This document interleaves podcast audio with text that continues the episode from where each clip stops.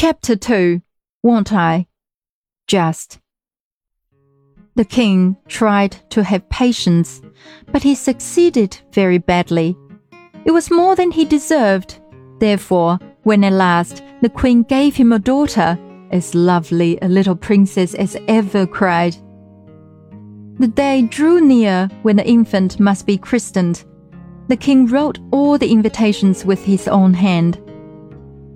Of course, somebody was forgotten. Now, it does not generally matter if somebody is forgotten, only you must mind who. Unfortunately, the king forgot without intending to forget, and so the chance fell upon the princess Makemnoit, which was awkward. For the princess was the king's own sister, and he ought not to have forgotten her. But she had made herself so disagreeable to the old king, their father, that he had forgotten her in making his will. And so it was no wonder that her brother forgot her in writing his invitations. But poor relations don't do anything to keep you in mind of them. Why don't they? The king could not see into the garret she lived in, could he? She was a sour, spiteful creature.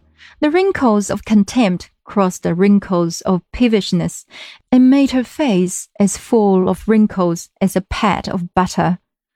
If ever a king could be justified in forgetting anybody, this king was justified in forgetting his sister, even at a christening. She looked very odd, too. Her forehead was as large as all the rest of her face and projected over it like a precipice. When she was angry, her little eyes flashed blue. When she hated anybody, they shone yellow and green. What they looked like when she loved anybody, I do not know, for I never heard of her loving anybody but herself. And I do not think she could have managed that if she had not somehow got used to herself.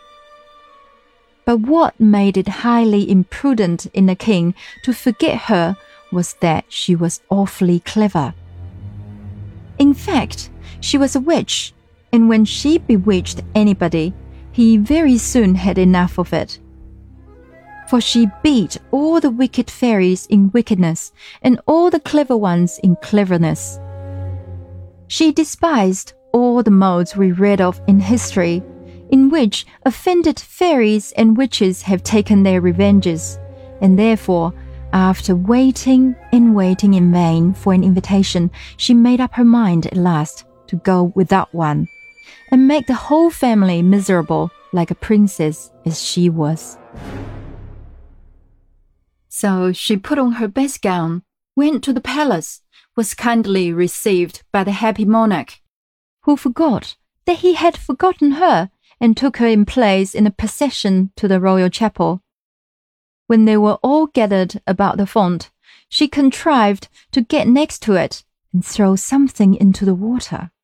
After which she maintained a very respectful demeanor till the water was applied to the child's face. But at that moment, she turned round in her place three times and muttered the following words, loud enough for those beside her to hear. Light of spirit by my charms, light of body every part.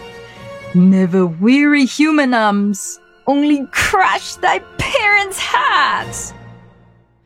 They all thought she had lost her wits and was repeating some foolish nursery rhyme. But a shudder went through the whole of them, notwithstanding. The baby, on the contrary, began to laugh and crow while the nurse gave a start and a smothered cry, for she thought she was struck with paralysis. She could not feel the baby in her arms. But she collapsed it tight and said nothing. The mischief was done.